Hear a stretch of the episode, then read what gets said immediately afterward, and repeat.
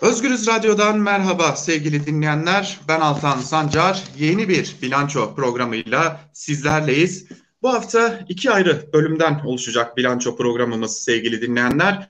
Bilanço programının ilk bölümünde e, doçent doktor Çağan Kızıl ile konuşacağız. Koronavirüse dair son gelişmeleri doçent doktor Çağan Kızıl değerlendirecek. Özellikle geçtiğimiz hafta Tam da bizim yayınımızdan çok kısa bir süre sonra ortaya çıkan o e, skandal olarak da adlandırabileceğimiz e, görüntüleri konuşacağız.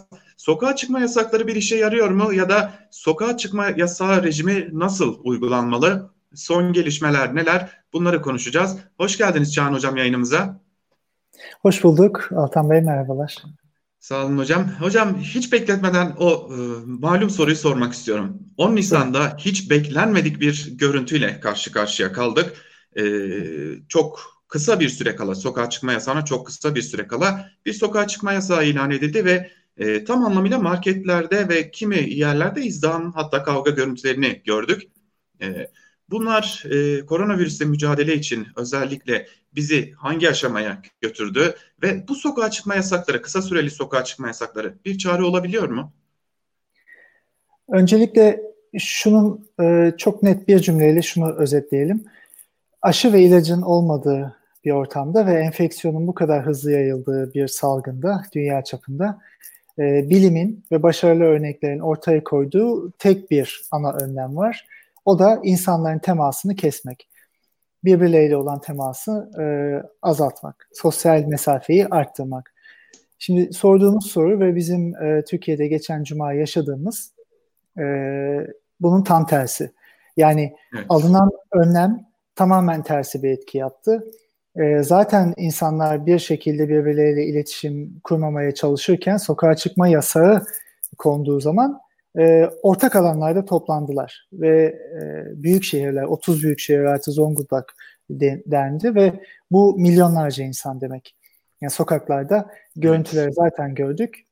E, bu tamamen tersi bir etki yaptı ve sadece Cuma günü değil e, sokağa çıkma yasağı kaldırıldığında tabii insanlarda e, tamam artık e, kalktı, e, her şey yoluna girdi algısı oluştu. Pazartesi günü de e, yine benzer görüntüler yaşadık. Pazar yerleri de oldu, insanlar sokağa çıktılar e, ve bunun ötesinde zaten salgın da kontrol altına alındı, alıyoruz söylemleriyle birleşince güllük gülistanlık bir e, tablo ve senaryo ortaya çıktı. E, en baştaki o bir cümleye atıfla tekrar şunu söyleyelim. Hiçbir şekilde alınan önlemler e, o anlamda sosyal mesafeyi azaltma e, pardon arttırma anlamında hiçbir katkı yapmadı. Aksine tersi katkılar yaptı. Peki hocam son günlerde e, dikkat çekici bir tartışma e, yürütülüyor. İşte salgın kontrol altına alınmaya başlandı. E, eğri düzeldi gibi e, önemli açıklamalar geliyor. Özellikle bu açıklamalar Sağlık Bakanı Fahrettin Koca'dan geliyor. E, siz rakamlara baktığınızda, diğer ülkeleri değerlendirdiğinizde salgının Türkiye'deki seyri şu an ne aşamada hocam? Şimdi baktığımızda bugünkü rakamlar da açıklanmış. 4353 yeni vaka ortaya çıkıyor. Yani e, çok uzun süredir 4000-5000 arasında vaka ortaya çıkıyor. Yapılan testler biraz artıyor. Fakat evet. e, bu bize şunu anlatıyor e, vakalar, yeni vakalar ortaya çıkıyor ve günde 4000 yeni vaka. E, baktığımızda dün Türkiye, Fransa ve e, Amerika'nın ardından dünyada bir günde en fazla vaka çıkan üçüncü ülkeydi. E, ayrıca baktığımızda e, sayılar artıyor. Şu anda 78 binden fazla, neredeyse 78.500 civarında e, evet. e, vaka var. Bunların çok azı kapanmış durumda. Yani ya e, iyileştiler ya da maalesef yaşamlarını kaybettiler. Onun dışında çok yüksek bir rakam. E, bunun yanında Türk Tabipler Birliği'nin ve Dünya Sağlık Örgütü'nün de söylediği e, hastaların tanımlanmasında, şüpheli COVID vakalarının tanımlanmasında kullanılan kodlar Türkiye'de kullanılmıyor. Bunu da biliyoruz. E, dolayısıyla e, bilmediğimiz vakalar da var. Bunun yanında enfekte olmuş ama zaten şu an için e, tanımlanamayan, semptom göstermeyen e, vakalar da var. Böyle baktığımız zaman yani hiçbir şekilde e, rakamlar, sayılar, artışlar bir azalış olduğu anlamına gelmiyor. Buradan bu yorum çıkmıyor. E, bu yorum e, nasıl çıkartılıyor? Zaten şeffaf veri paylaşımı da olmadığı için E, bu e, örneğin yoğun bakıma yatan sayısı, yoğun bakımdan yaşamını kaybeden günde insan sayısı, yeni gelen insanların sayısı. Testler yapılıyor fakat testlerin bazıları hasta olarak tanımlanmış insanlara rutin yapılmak zorunda. Yani şu anda 78 bin e, pozitif çıkan e, vaka var. Bunlara düzenli e, olarak zaten test yapılıyor. Bu günlük açıklanan testler bugün 40.270 denmiş. Kaç tanesi vaka olarak önceden tanımlanmış insanlara yapıldı? Kaç tanesi yeni vakaların bulunmasında e, yapıldı? Bunu bilmiyoruz. Dolayısıyla o yüzdeler Hocam, her şey... Burada e, sanırım burada mükerrer testleri kastediyorsunuz değil mi? Doğru anlıyorum. Evet. Yani tekrarlanan Aynen. testler var burada. Aynen mükerrer e, testler. Geçtiğimiz hafta hatta Sağlık Bakanı Fahrettin Koca bunun oranını %10 olarak açıklamıştı. E, bu iyileşme sayısı arttıkça, iyileşenlerin sayısı arttıkça sanırım bu yüzdelik de artıyor değil mi? Böylelikle e, testlerin yapılışlarını anladığım kadarıyla vaka yakalamaktan bir, bir nebze de olsa vakaların iyileşip iyileşmediğine ayırmış oluyoruz böylelikle. Çok güzel tanımladınız. Aynen bu şekilde. Zaman geçtikçe şu anda aktif 60 bin 60 binden fazla vaka var. 3 ee, günde bir bile bu insanlara yeni test yapıldığını düşünsek her 3 günde 60 e, bin test zaten e, önceki vakalara yapılıyor. Bu test sayısına ekleniyor fakat vaka sayısına eklenmiyor. Çünkü onlar zaten eklenmişti. E, dolayısıyla etkili olarak bizim belki gün içinde yapabildiğimiz yeni vaka bulmaya odaklı sayılar oldukça düşüyor. Haklısınız. Bu da bizim tabii vakaları bulmamızı ve vaka takibini e, azaltıyor. Bu nedenle zaten birçok ülkede gün geçtikçe yapılan test sayısı da artıyor. Yani Türkiye'de 30 bin, iki hafta önce 30 bin deniyordu. Şu anda o belki çok daha yükseklere çıkmalı. Bu da bir eksiklik olarak gözümüze çarpıyor. E, hocam e, şimdi bir de ilaç tartışması başladı son günlerde. E, gerçi koronavirüs salgının ilk günlerinden bu yana farklı farklı ilaçları konuşuyoruz. Farklı farklı ilaçlara dair e, çok farklı şeyler görüyoruz ama e, bir bilim insanı diyelim bir Twitter'dan bir ilacın adını paylaştı.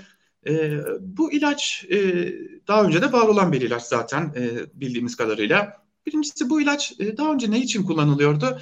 Ve herhangi bir klinik testi var mı? Türkiye dışında dünyada bu ilacın koronavirüse karşı etkili olduğuna dair herhangi bir klinik e, test bulunuyor mu?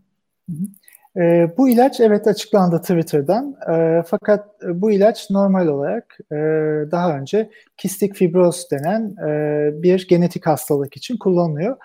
E, ana amacı e, akciğerlerde oluşan o sıvının ve biriken sıvının içindeki e, DNA'yı e, kesmek ve dolayısıyla ikincil, üçüncül enflamasyonu e, ve komplikasyonları önlemek. Yani DNA üzerinde etkili olan bir e, ilaç bu. Dolayısıyla teknik olarak RNA virüslerinde direkt olarak etki etmesi mümkün değil.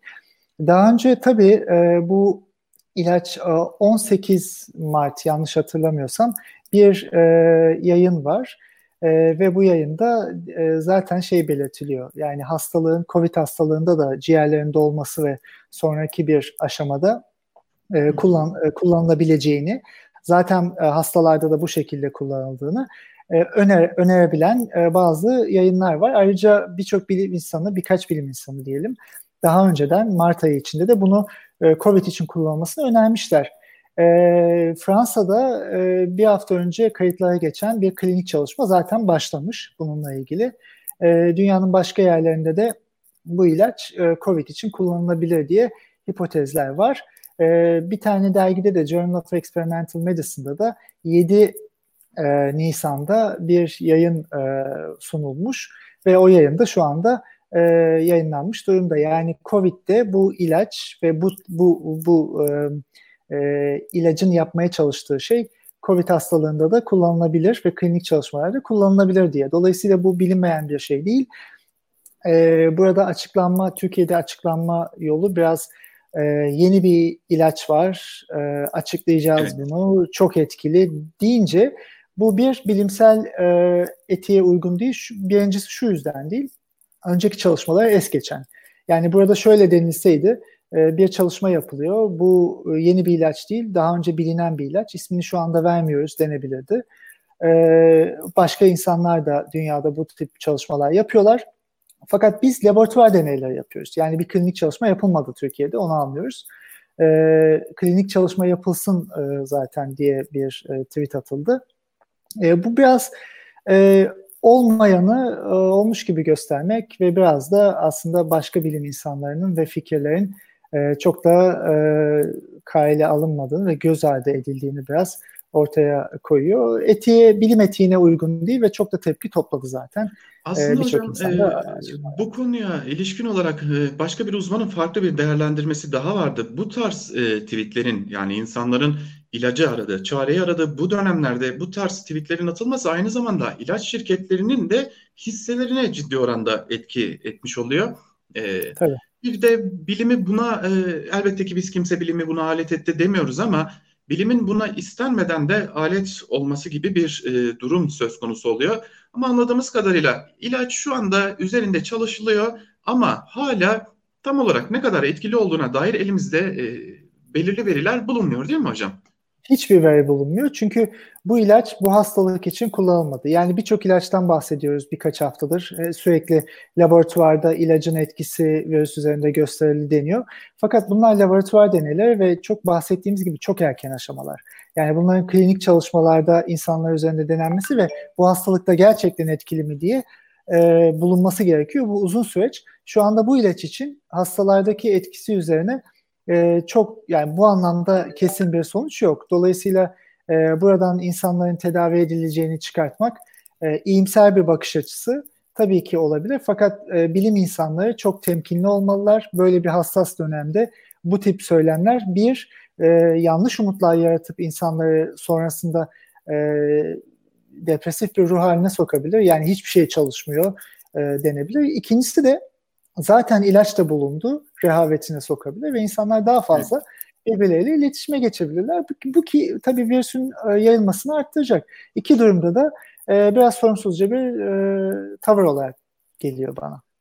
Hocam şimdi tekrar başa dönmek istiyorum ben. E, bu akşam yeniden Türkiye'de iki günlük bir sokağa çıkma yasağı başlayacak. E, tabii bir uzun uzadıya bir liste yayınlandı. Yine kimler muaf e, şeklinde de bir liste yayınlandı.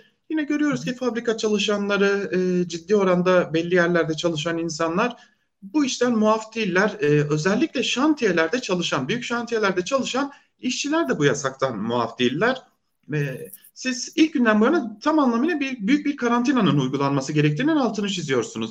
E, şantiye koşullarını da göz önüne aldığımızda yine Türkiye'de çalışma koşullarını da göz önüne aldığımızda e, yasaktan muaf tutulma durumu e, virüsle mücadeleyi nasıl etkiliyor?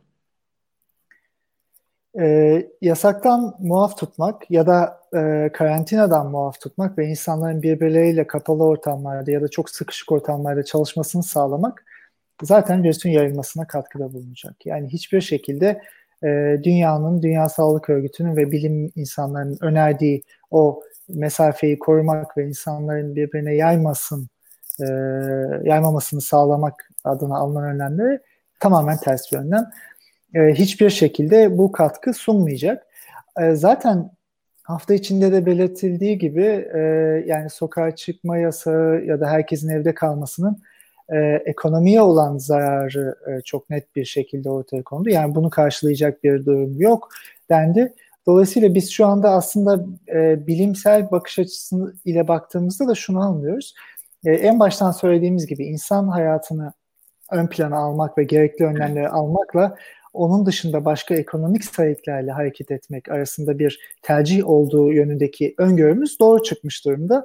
Ee, burada eğer insan hayatını ön plana alıyorsak kesinlikle e, genel uzun iki günde sınırlandırılamayacak bir e, genel karantina gerekiyor Türkiye için. E, farklı ülkeler farklı uygulamalar yaptılar kendi özelliklerine göre. Almanya başka şekilde yaptı, Çin, İtalya. E, Türkiye'nin şu andaki ilerleyen durumunda artık erken aşama önlemlerine e, toleransı yok. Yani onu yapamaz. E, genel bir e, karantinanın ihtiyacının olduğunu düşünüyorum ben. E, gelecek günlerde zaten e, tablonun arttığını görüyoruz. Her gün 4 bin 5 bin arası yeni vaka çıkıyor. Bilebildiğimiz bunlar, tanımlayabildiğimiz. E, bu iyi bir gidişat olarak da görünüyor. Bir de hocam dünya geleninde de farklı bir e, tablo var. E, Almanya kademeli olarak e, yavaş yavaş e, karantinayı kaldırmaya hazırlanıyor. E, yine e, Amerika'da ise Dünya Sağlık Örgütü ile e, Amerika yönetimi arasında bir çatışma olduğunu görüyoruz. E, Çin'de e, yeni ölümler e, bu hafta dahil edildi. Yine Amerika'da daha önce dahil edilmeyen ölümler dahil edildi. E, sırasıyla soracak olursak öncelikle bu dahil edilmeyen ölümler daha sonra nasıl tespit edildi ve daha önce neden dahil edilmemişlerdi? E, bu bir iki kere oldu. Çin'de e, ilk başta büyük bir sıçrama vardı. E, Ocak, Şubat ayı içindeydi sanırım tam hatırla, yanlış hatırlamıyorsam. Bunun nedeni şuydu.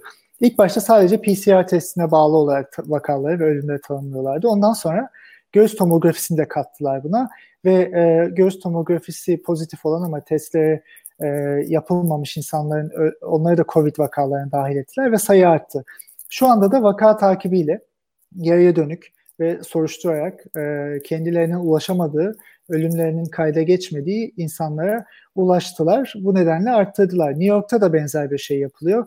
New York valisi de bunu yap, yap, yapacağını açıkladı hafta içinde. Şöyle ki e, tanımlayamadığımız, bizim öldüklerinin farkında olmadığımız COVID'e bağlı olarak insanlar var. Biz bunları sorarak, soruşturarak bulacağız ve bunları sayıya dahil edeceğiz dedi. E, böyle bir süreç işliyor. E, Almanya'da da dediğiniz gibi e, biraz azaltılıyor. E, yani sokağa e, çıkabilecek sosyal yaşam acaba nasıl geri dönülüyor diye tartışılıyor. Fakat e, bunda şunu söylemek lazım. Almanya şu anda R değeri diye bir endeks var. Bu e, yayıcılık evet. endeksi. Bu birin altına düştü. Birin altına düşmesi demek e, salgının düş- azalıyor anlamına gelmesi. Bir olması salgının e, stabil olduğu, birin üzerinde olması salgının artıyor olması anlamına geliyor. 0.7 olduğu açıklandı. Dolayısıyla bu iyi bir e, işaret. E, buradan sonraki önlemler tabii ki sosyal yaşama nasıl geri dönülebilir üzerine denemeler yapmak. Fakat şunu söyleyelim, Amerika'da e, e, Trump ve Anthony Fauci'nin ki Anthony Fauci e, bilim e, konusunda ön plana çıkan insanlardan biri, danışmanlardan en başından beri çok fikir ayrılıkları vardı yapılması gereken şeyler e, konusunda. Orada bilim dinlenmedi bir süre. Şu anda dinlenmek zorunda kalıyor. Almanya en başından beri bilimi dinledi ve e, bu şekilde devam etti. Dolayısıyla burada bir farkı görüyoruz. E, e, Almanya'nın e, göreceğiz önümüzdeki zamanlarda bu 4 Mayıs'tan sonra okulların bazılarının açılması, bazı iş yerlerinin açılması nasıl bir e, yayılım getirecek? Bunu zamanla göreceğiz. Bu bir deney. E, fakat bu sadece dünyada salgını kontrol altına alabilmiş ülkelerin yapabileceği bir deney. Almanya e, bunlardan bir tanesi.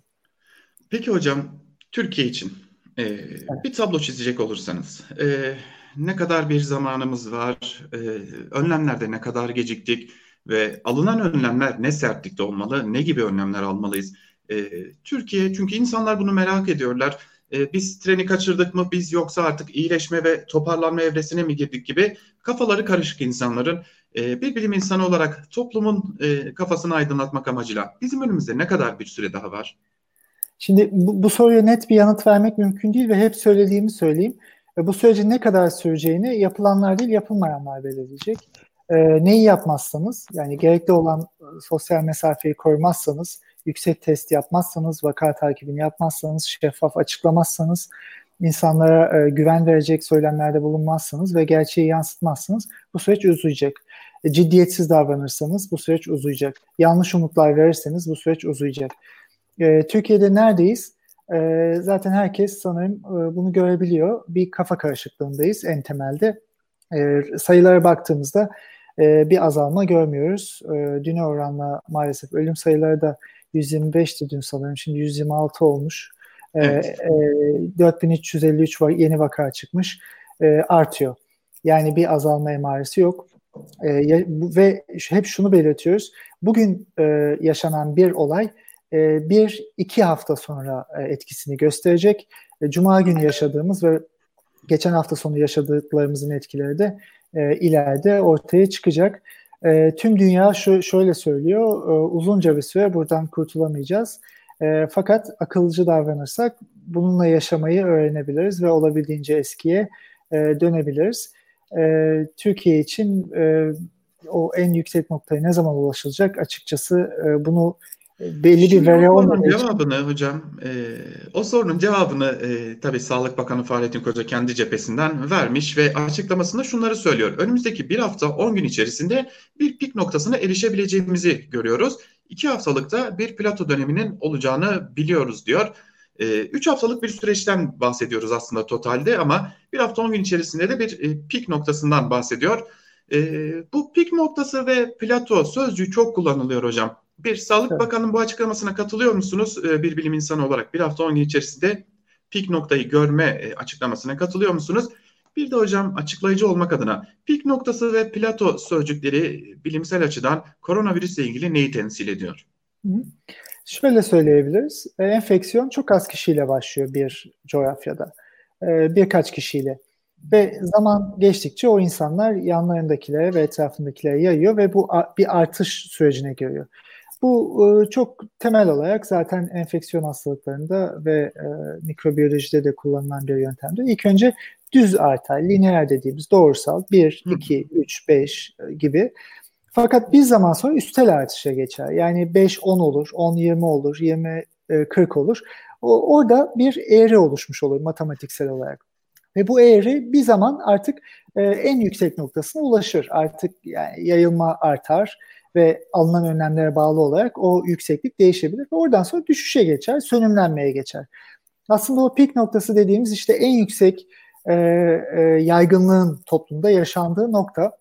Şimdi Sağlık Bakanı e, önceki açıklamalarında geçen hafta da e, önümüzdeki iki hafta kritik diyordu. E, iki gün önce yaptığı açıklamada da eğer başka bir dalga olmazsa e, sözünü söyledi. Bu önemliydi. E, çünkü eğer başka bir dalga olmazsa ne demek? E, toplumda yayılımı arttıracak, enfeksiyonu arttıracak bir olay yaşamazsak. Geçen cuma bunu yaşadık zaten.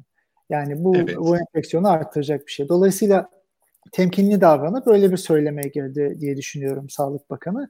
Bir dalga olmazsa.